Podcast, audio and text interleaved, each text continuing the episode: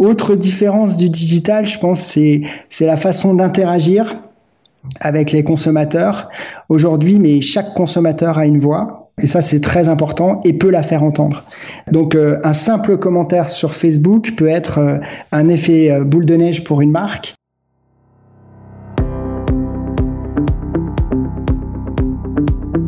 Bonjour, je suis Femme et vous écoutez l'épisode numéro 13 d'Au fil du digital, un podcast qui part à la rencontre de femmes et d'hommes qui travaillent et se développent à l'ère du digital.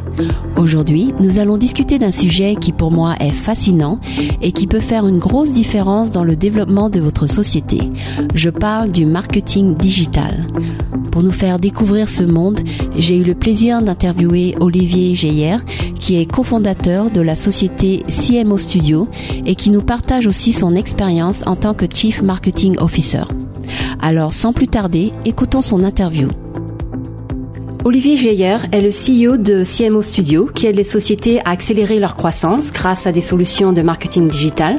Olivier a travaillé pour de grandes marques telles que Nestlé et Coca-Cola. En plus du marketing digital, il est aussi très impliqué dans le monde des startups. Et le marketing est une notion qui est vaste et qui couvre beaucoup de compétences. C'est pourquoi je suis heureuse de pouvoir en discuter aujourd'hui avec notre invité. Bonjour Olivier. Bonjour Tui. Est-ce que tu pourrais nous décrire ce qu'est CMO Studio? Le CMO Studio, euh, la mission, c'est d'aider les entrepreneurs à scaler leur business en activant les bons leviers marketing au bon moment et en maximisant en fait leur retour sur investissement. Et nous, on va intervenir sur euh, sur deux choses en général. La première, c'est euh, tout ce qui est leur construction de marque, ce qu'on appelle le brand book. Donc, c'est réfléchir à leur mission, leurs valeurs, leur positionnement, leur identité. Et ensuite, sur une partie un peu plus opérationnelle, qui est le playbook. Donc c'est de construire leur plan marketing euh, et surtout de l'exécuter derrière euh, et de prioriser les différentes euh, activations à, à faire, que ce soit euh, une refonte de site web, la partie acquisition, les réseaux sociaux, la partie inbound marketing, enfin l'intégralité de, de, des, des leviers qu'on peut activer. Tu dis on, est-ce qu'il y a beaucoup de personnes qui interviennent sur les projets CMO Studio? C'est on effectivement un double titre. La première parce que je suis cofondateur, donc ça veut dire qu'il y a une deuxième personne. Mm-hmm s'appelle euh, Michel Gottlieb, qui est euh, quelqu'un que j'apprécie énormément. Euh, on s'est rencontré chez Coca-Cola et lui a accompagné les startups bien avant moi, des La Fourchette, des Marco Vasco, des My Little Paris. Donc il m'a beaucoup entraîné, j'allais dire, et, et, et beaucoup euh, introduit en fait dans ce monde des, des startups. Et, euh, et la deuxième chose, c'est que oui, il y a effectivement euh, pas mal de gens dans le CMO studio. Ce sont tous des experts qui sont soit issus de grands groupes, soit issus de startups, soit issus d'agences que j'ai pu sélectionner euh, à la fois pour leur expertise, leur méthodologie et qui vont me permettre euh, quand euh, je suis chez un client, que ce soit une startup ou un PME, une PME donc d'accélérer sur sur différentes briques qu'on a pu identifier ensemble. Et donc au niveau de tes clients, ce sont principalement des startups ou ça peut être des PME, des grands groupes? Alors, ce sont euh, beaucoup des startups. Euh, ce sont des startups qui sont en général en série A. Elles ont donc euh, trois ans d'existence, elles ont un produit qui est stable, elles ont un market fit, ça c'est extrêmement important. Euh, et en fait, elles sont dans la situation où elles veulent vraiment euh, accélérer leur business. Et donc à ce moment-là, elles vont chercher un CMO qu'elles vont pas forcément trouver, ou alors elles rentrent dans un processus qui est relativement long, où elles vont le chercher pendant trois mois, l'attendre pendant trois mois, l'onboarder pendant trois mois, et peut-être en fait au bout de neuf mois avoir de premiers résultats. Quand on est une startup en série A et qu'on veut accélérer, euh, est-ce qu'on peut vraiment attendre neuf mois? Pas forcément.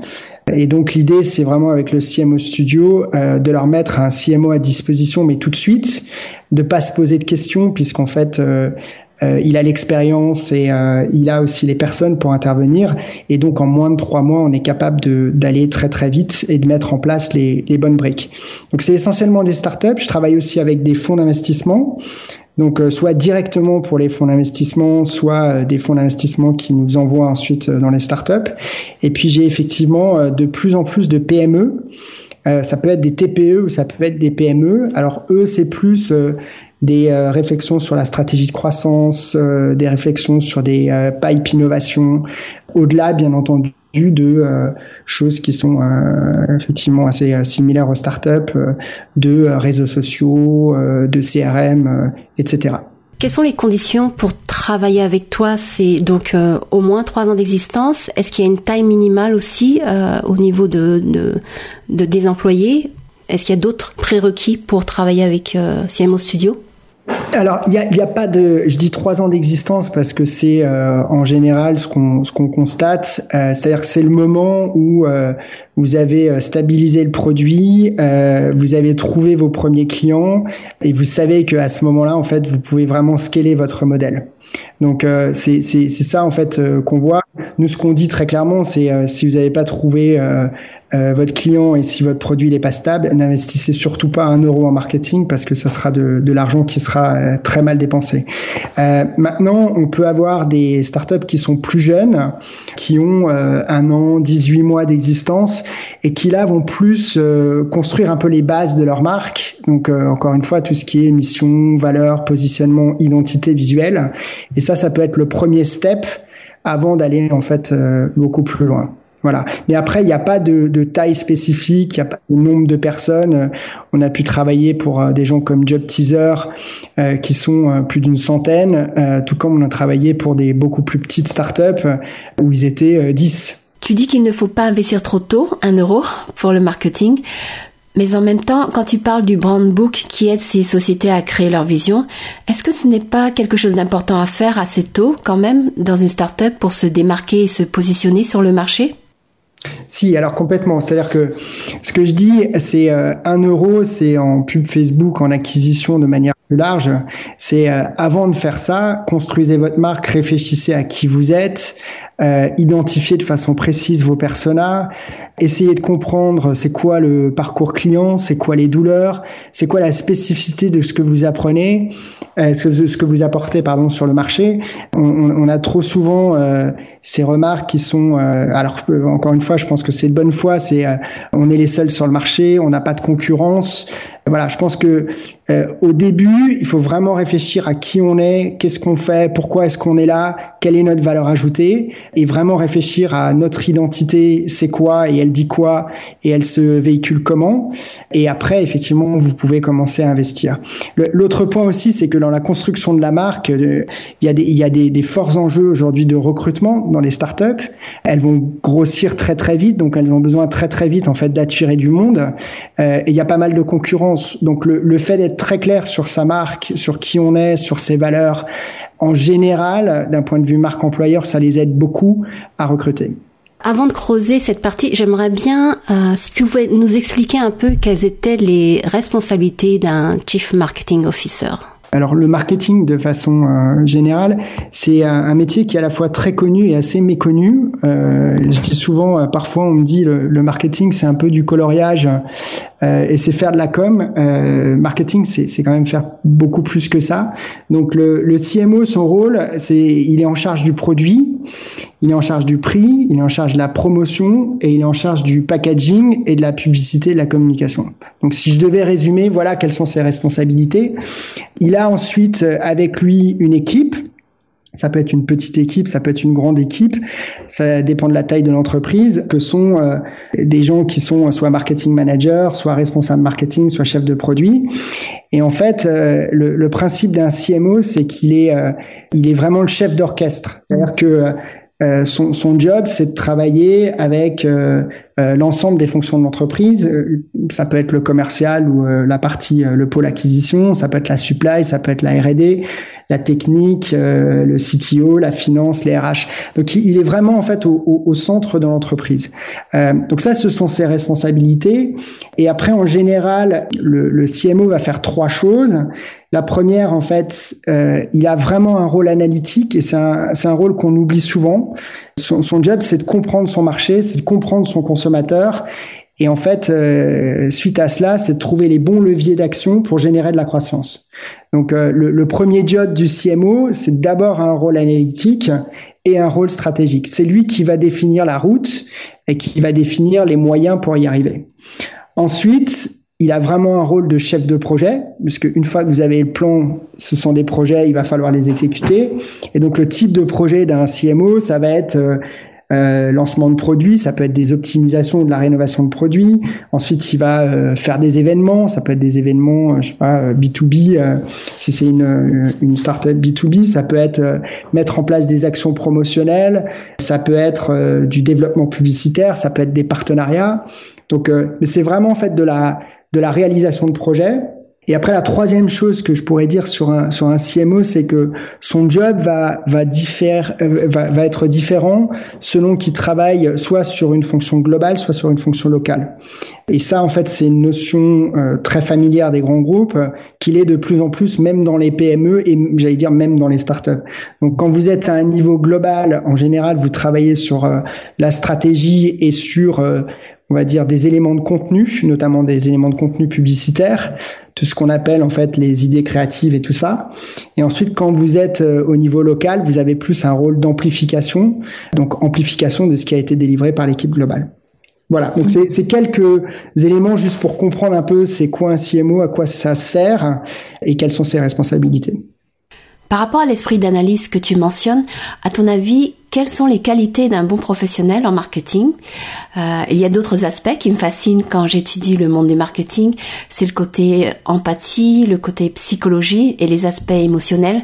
Penses-tu que ce sont des qualités qui sont moindres par rapport à l'esprit d'analyse? Bah, pour moi, en fait, un, marketeur, euh, c'est plusieurs qualités qui sont essentielles. C'est-à-dire que il y a l'esprit d'analyse. Je dis pas que c'est le premier, que c'est euh, le seul ou que c'est l'essentiel, mais en tout cas, il est, il est extrêmement important.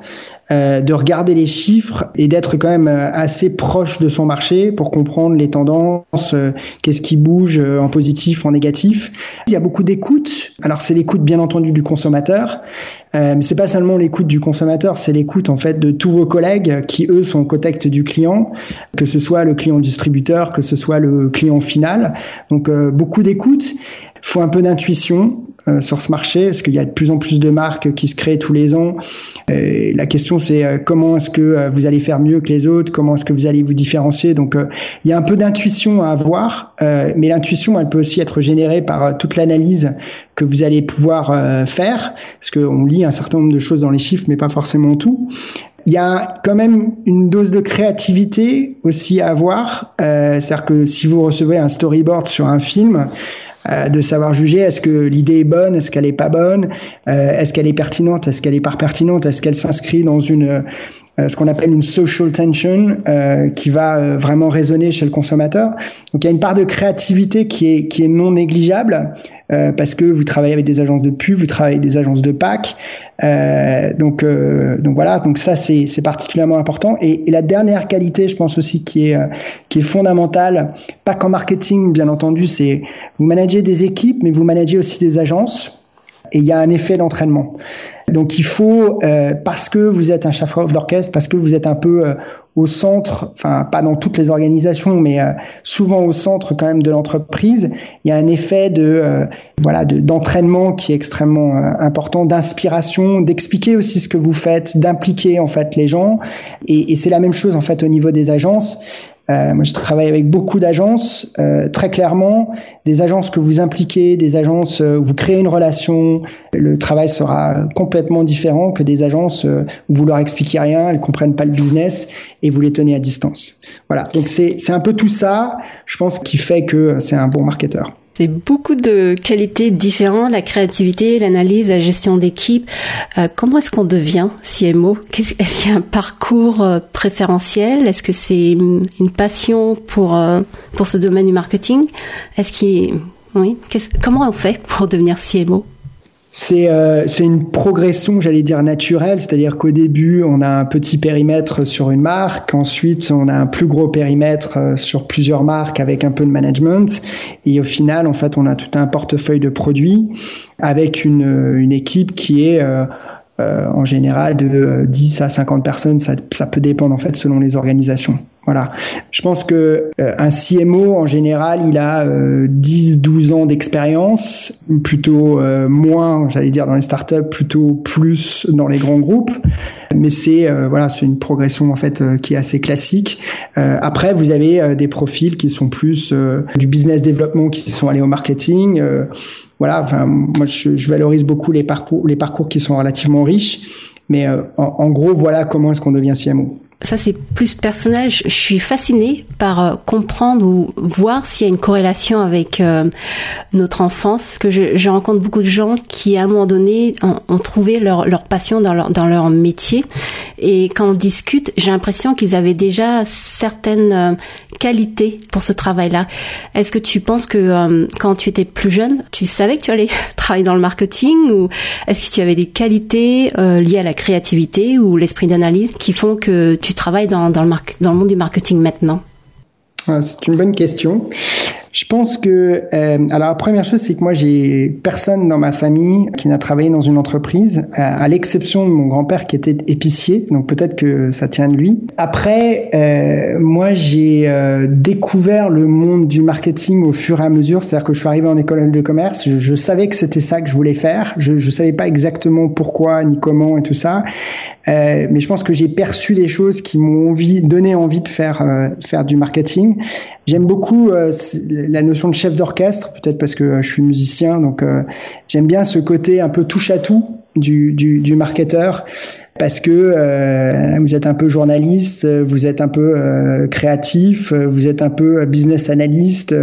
donc il y a, y a une, un, un, besoin permanent, j'allais dire, d'apprendre, de découvrir, de comprendre. Et je pense que ça, c'était déjà énormément dans ma, dans ma personnalité. Euh, et puis après, euh, on me dit souvent que j'aurais dû être euh, soit psychologue, soit médecin. et ben, au final, je pense que je suis psychologue et médecin, dans le sens où bah, psychologue, c'est d'écouter, de comprendre, d'analyser, et médecin, c'est d'essayer de trouver des solutions. Voilà. Donc, par rapport à ta question, je pense qu'il y avait pas mal de choses au démarrage qui m'ont emmené vers le marketing et qui fait que que j'ai poursuivi dans cette voie-là. Hmm, parce que, enfin, juste avant qu'on commence l'interview, tu parlais du fait que tu faisais du piano et je pense qu'avec le, euh, le monde de la musique, ça, ça fait appel à notre créativité et, apprendre la musique. Euh, je pense que tu es passé par le solfège. Euh, on apprend aussi à analyser les partitions. Donc c'est pour ça que j'étais en train de, penser à, à ton passé. Par rapport à l'ère du digital, est-ce que tu as vu un changement dans, dans le monde du marketing, dans le, le rôle euh, du CMO Est-ce que, vu qu'on a des outils différents pour travailler, est-ce que ça a complètement changé euh, la manière de travailler d'un CMO ce qui est assez intéressant, c'est qu'on oppose souvent le marketing digital au, marketing traditionnel. Toujours été convaincu que le digital, c'est un moyen et en fait, les, les, bases du marketing euh, restent quand même toujours les mêmes. C'est-à-dire qu'on a un consommateur euh, qui va acheter un produit, il faut le lui faire connaître, le séduire, le faire acheter, le faire acheter, trouver le bon prix, euh, la bonne publicité, la bonne promotion. Euh, voilà. Donc ça, ça a strictement pas changé. Après, je pense que le digital a fondamentalement changé. Euh, la façon de faire, faire du marketing. Euh, et je vais te donner quelques, quelques exemples. Pour lancer un produit, aujourd'hui, c'est extrêmement simple. Aujourd'hui, tu, tu, fais un site internet, tu fais un Wix, n'importe quelle euh, personne peut créer un site internet ou créer une boutique e-commerce. C'est extrêmement simple de vendre euh, via euh, soit InstaShop, soit Amazon. Amazon, en quelques clics, tu, tu vas vendre partout en Europe. Donc ça, c'est, enfin, c'est quand même une, révolution de lancer un produit avec le digital. Ensuite, faire connaître sa marque. Quand tu penses à l'époque, il y avait très peu de marques qui avaient accès aux grands médias. C'était des budgets qui étaient euh, très très élevé, donc euh, grosse barrière à l'entrée. Aujourd'hui, si tu regardes tous les euh, ce qu'on appelle les DNVB, les Digital Native Vertical Brands, euh, je pense à Slip français, je pense à, à, plein d'autres marques de ce type. Elles se sont créées, mais avec très peu d'argent en fait au début.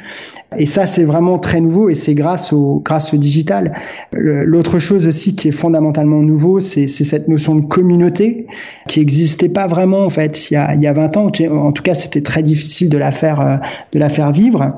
Si tu prends une, une marque comme Respire, euh, Respire, c'est du crowdfunding au début, c'est du déo naturel, euh, c'est pas le premier, mais cette capacité à mobiliser une communauté va faire que euh, bah, le lendemain, elle se retrouve chez chez, chez Monoprix. Euh, c'est pas forcément en fait le process classique qu'on a pu voir jusqu'à présent.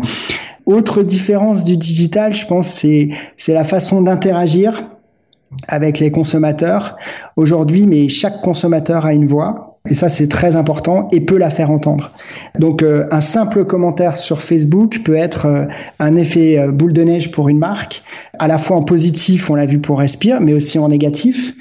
Et je pense que ça peut aussi être amplifié par quelque chose qui est totalement nouveau, c'est ces micro-influenceurs même chose, c'est quelque chose qui est apparu euh, il y a 4-5 ans et euh, une marque peut euh, avoir, je sais pas moi, 10, 20, 50, 100 micro-influenceurs qui vont qui vont parler de lui. Donc tout ça, c'est quand même fondamentalement différent dans la façon de construire une marque. Je te donne encore d'autres exemples sur, sur la réputation. La réputation aujourd'hui, il, faut faire du social listening quand on est une marque parce que euh, il faut écouter ce qui se passe, il faut savoir gérer les conversations. C'est quelque chose qui, existait il y a, il y a quelques années, mais, mais très clairement pas aussi fort aujourd'hui. Bien entendu, il y a les réseaux sociaux, donc les réseaux sociaux, elles obligent les marques à créer du contenu comme jamais avant. Avant, tu faisais euh, un film tous les six mois ou tous les ans, ou parfois tous les deux ans. Aujourd'hui, tu es obligé de faire quasiment euh, deux petits euh, films euh, ou de faire dix images par semaine pour pouvoir tenir sur les réseaux sociaux.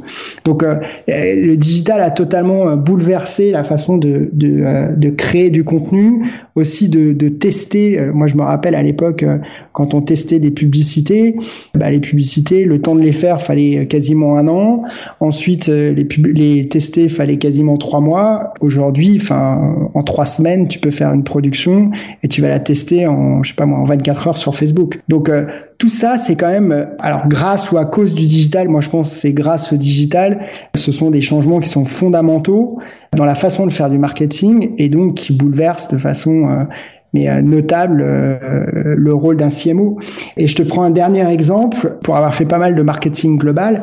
À l'époque, on parlait beaucoup de, euh, de différences entre les pays, entre les cultures, comment est-ce qu'on adaptait les campagnes, comment est-ce qu'on trouvait des synergies et tout ça, quoi. Et en fait, grâce ou encore une fois à cause du digital, on est en train d'aplanir tout ça parce que bah, concrètement, les consommateurs, ils écoutent tous la même musique, ils regardent euh, tous les mêmes films. Euh, quand tu regardes Casa des Papel qui fait 40 millions de vues euh, sur l'intégralité de la saison en moins d'une semaine, même chose sur un Stranger Things ou voilà. Et les gens voyagent aussi beaucoup plus aujourd'hui, donc c'est beaucoup plus simple de construire des marques globales simplement parce qu'en fait les inspirations sont, sont, sont assez similaires. Voilà. Donc c'est quelques exemples sur euh, oui, les bases du marketing sont les mêmes, mais non, la façon de, de, faire du marketing a quand même fondamentalement changé. Alors j'imagine qu'une start-up, euh, maintenant c'est plus facile de démarrer, etc. Mais est-ce qu'il y a des, des institutions qui sont encore euh, qui ne sont pas passées au marketing digital ou la tendance maintenant tout le monde est passé au digital, tout le monde réfléchit à, à créer sa communauté, à faire du social listening comme tu mentionnais, où il y a encore euh, beaucoup de travail là-dessus. Euh, je pense que euh, tu as plusieurs cas de figure. C'est-à-dire que euh, si tu regardes du côté des startups, elles sont nées dans le digital. Donc la question se pose pas, pas tellement. Après, on pourra revenir sur une notion qui revient très souvent, c'est cette notion de ROI et qui oppose encore une fois la partie marketing traditionnel, marketing digital. Mais startup, bien entendu. Après, sur les PME, sur les grands groupes, ça reste, à mon sens, très timide. Je pense que si tu regardes sur euh, les investissements qu'ils doivent faire, euh, s'ils mettent 10%, les 20% dans le digital, c'est beaucoup. Il y a encore beaucoup de questionnements sur l'apport du digital. Euh, donc, euh, dans les grands groupes, ça va être l'inverse des startups, c'est-à-dire que les startups vont dire le digital c'est héroïste. Dans les grands groupes, c'est le point d'interrogation sur est-ce que c'est héroïste ou pas. Et puis après, bah, euh, soyons très clairs aussi, c'est que le, digital euh, t'oblige à plus de transparence, t'oblige aussi à plus d'interaction, t'oblige à, à plein de choses que, en tant que grande marque, t'avais pas forcément envie de faire en fait avant. Tu vois? Euh, parce que plus tu parles plus tu t'exposes.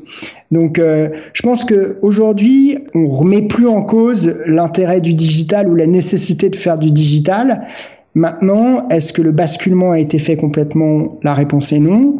L'autre chose aussi qui est vachement importante, c'est que euh, il y a un déficit de connaissances et de compétences sur les leviers digitaux. Et ça, euh, très clairement, enfin là je parle de formation. Euh, moi, je vois plein de personnes de, ma génération qui osent pas parce qu'ils ne comprennent pas et, ils osent pas dire qu'ils comprennent pas, tu vois. Donc euh, donc ça c'est euh, c'est aussi extrêmement important. Donc pour répondre à ta question et en synthèse, c'est de dire oui les choses changent mais mais doucement. Est-ce que tu pourrais me réexpliquer un peu, un peu mieux pour que je comprenne hein, pourquoi tu parles de, du fait que le marketing digital, certains pensent qu'il est un peu plus héroïste? Alors, c'est effectivement une, quelque chose qu'on oppose souvent, euh, qu'on oppose souvent, c'est euh, sur le, le héroïque qu'on peut avoir sur le marketing traditionnel versus le marketing digital.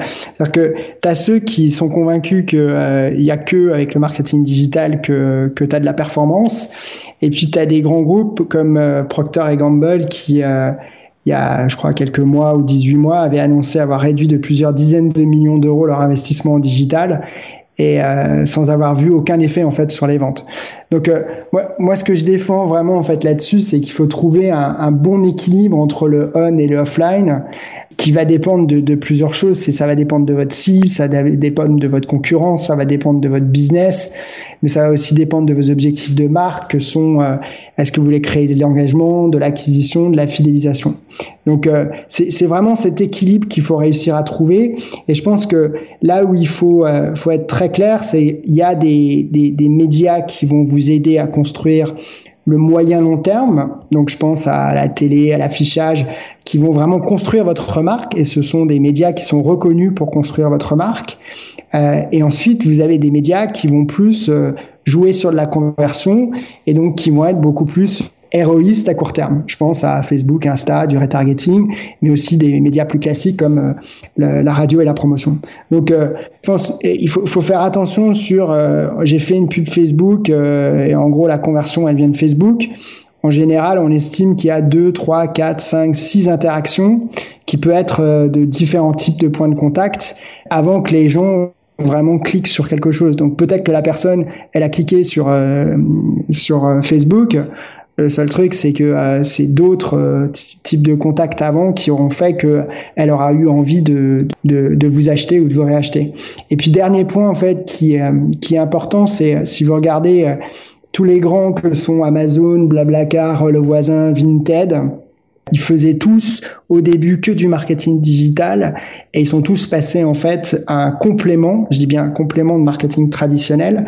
Euh, et pourquoi? Parce que sur le digital, vous allez euh, souvent être limité en termes de, de reach, donc euh, de, de, de, pourcentage, j'allais dire, de personnes que vous allez toucher, et qu'à un moment avoir un complément plus traditionnel vous permet de d'avoir des taux de notoriété qui vont être euh, à 60, 70, 80% qui sont des, des taux de notoriété qui sont absolument indispensables si vous voulez pouvoir accélérer votre business et toucher le plus grand nombre. CMO Studio fournit des formations ou vous, vous allez directement aider les gens euh, en, en apportant les ressources nécessaires? Alors, le, CMO Studio, euh, vraiment, euh, je l'ai pensé comme euh, aider les startups à accélérer, mais aussi les former. C'est-à-dire que aller dans une startup et dire ok bon bah on va faire les réseaux sociaux, euh, je pense que c'est pas ça qu'il faut faire. Ce qu'il faut faire, c'est expliquer euh, quand vous faites les réseaux sociaux. D'abord, on va construire une ligne éditoriale, on va construire un calendrier éditorial. Ensuite, on va construire en fait euh, des posts qui sont un peu emblématiques sur des thématiques qu'on a choisies, sur des hashtags qu'on a choisis.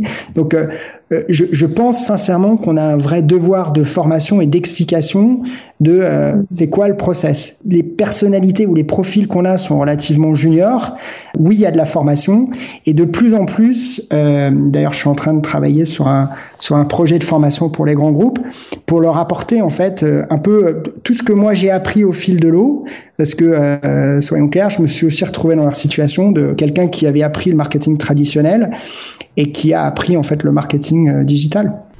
Et ça m'amène à une question. Euh, je, vais tester en fait sur ce podcast parce que euh, tu m'as donné cette idée en, regardant ton profil LinkedIn.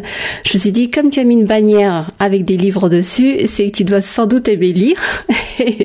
je, teste ça. Je me dis je vais peut-être essayer ça cette question avec les, prochains invités.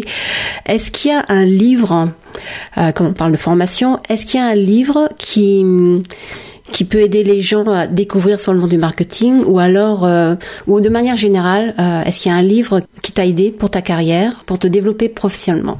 Est-ce que tu as un livre que tu conseillerais? Alors, je vais pas forcément conseiller un livre. Euh, par contre, moi, ça fait quelques années que je lis, ouais, de façon assez continue, tous les livres de, de, de, des grands patrons je suis assez fasciné par ça. Alors que c'est autant du Elon Musk que du euh, Jean-Marie Messier, que du, euh, Bernard Arnault. Euh, voilà, enfin, c'est vraiment autant la nouvelle génération que l'ancienne génération. J'ai aussi lu le, livre de Steve Jobs. Pourquoi je lis ça? Parce que je, trouve que c'est extrêmement intéressant de comprendre d'où ils sont partis, où est-ce qu'ils sont arrivés, quels sont les choix qu'ils ont faits. et je pense aussi qu'on oublie trop souvent qu'il y a eu une réussite au bout, mais qu'il y a eu quand même pas mal d'échecs euh, au milieu et que ça aurait pu, ça s'est très bien passé, mais que ça aurait pu très mal se passer. Voilà. Donc euh, j'aime beaucoup moi tous ces livres de. Bah, j'ai lu celui aussi de, de, Peter Thiel là qui a fait un PayPal euh, from zero to one. Moi c'est c'est ça qui m'inspire. Je fais aussi des conférences euh, à l'EM Lyon. Euh, donc je suis un ancien de l'EM et je, je, suis président du club digital. Et en fait dans le club digital j'invite des personnalités qui qui ont créé des des, des, des boîtes et j'essaye de voilà de, de m'inspirer de leurs bonnes pratiques. C'est ça que je trouve euh, particulièrement inspirant. Et juste pour euh, pour que euh, l'audience le, sache, c'est un club digital qui se trouve à Paris, parce que tu parles de l'EM Lyon. C'est ton club, il est à Paris. Oui, il est exactement. Le club est, est à Paris. En fait, c'est le campus de Paris, et donc on organise à peu près tous les deux mois des conférences euh, sur un thème donc du digital. Donc euh, on a reçu des gens comme euh, Thierry Petit, le, le, patron de showroom privé, très intéressant dans son parcours parce que à un moment il fait showroom privé, mais il n'arrive pas n'importe comment en fait à showroom privé et tous les choix qu'il va faire sont, sont, sont assez intéressants. On a on a invité aussi euh, Gaspard Ganser sur euh, plutôt la problématique de digital et réseaux sociaux, donc de comprendre en quoi les réseaux sociaux avaient complètement changé le monde politique et la façon de communiquer. Donc euh, Gaspard était l'ancien DIRCOM de, François Hollande. Là récemment, on a reçu Thomas Rebaud, qui est le la personne qui a levé le plus d'argent en 2019, c'est le fondateur de Miro très intéressant sur euh, un peu comment est-ce qu'il a il a tout processé après avoir monté euh, plein de boîtes pour euh, bah, pour faire Miro, en faire un succès et surtout lever autant d'argent. Tout le monde peut y assister à ce club où il faut faire partie en fait des anciens de l'EM Lyon? Non, non, bien sûr, tout le monde peut y assister. On a un site internet et très régulièrement on fait des coms pour que les gens puissent puissent venir. Non, venez, franchement, c'est c'est un forum qu'on a voulu très ouvert. Euh, je fais pas mal de conférences, je suis toujours euh, très frustré quand euh, j'ai pas accès aux gens et je peux pas leur poser de questions. Donc il y a bien entendu quelques questions que nous on va poser, mais après c'est vraiment ouvert à l'audience. Et puis il y a, pas mal de replays en YouTube sur sur des conférences récentes. Ah, c'est super. Où peut-on en savoir plus par rapport à CMO Studio et quel est le meilleur moyen de te contacter? Où on peut voir, on te voir directement en fait à, à ce club? Alors, bah, comme toujours, c'est les coordonnées qui sont les plus mal chaussées. Donc, euh, le site web est en préparation, donc il va bientôt sortir. Bah, le plus simple, en fait, sur le CMO Studio, c'est de me contacter. Voilà, tout simplement. Et puis, euh, il y a aussi une page LinkedIn qui, est disponible. Euh, et mon adresse, c'est olivier@cmostudio.io. Alors, est-ce que cet épisode vous a donné envie d'en savoir plus sur le marketing digital? Si votre société est dans une phase de croissance et que vous recherchez un CMO ou bien de l'aide pour renforcer votre stratégie marketing, n'hésitez pas à contacter Olivier. Et si vous êtes sur Paris, passez le voir au club digital qu'il a mentionné. Vous pouvez aussi retrouver toutes les coordonnées d'Olivier sur mon site au fildudigital.com, épisode numéro 13. De plus, n'hésitez pas à vous abonner à ce podcast sur Apple Podcast et jusqu'à la prochaine fois, je vous dis à bientôt.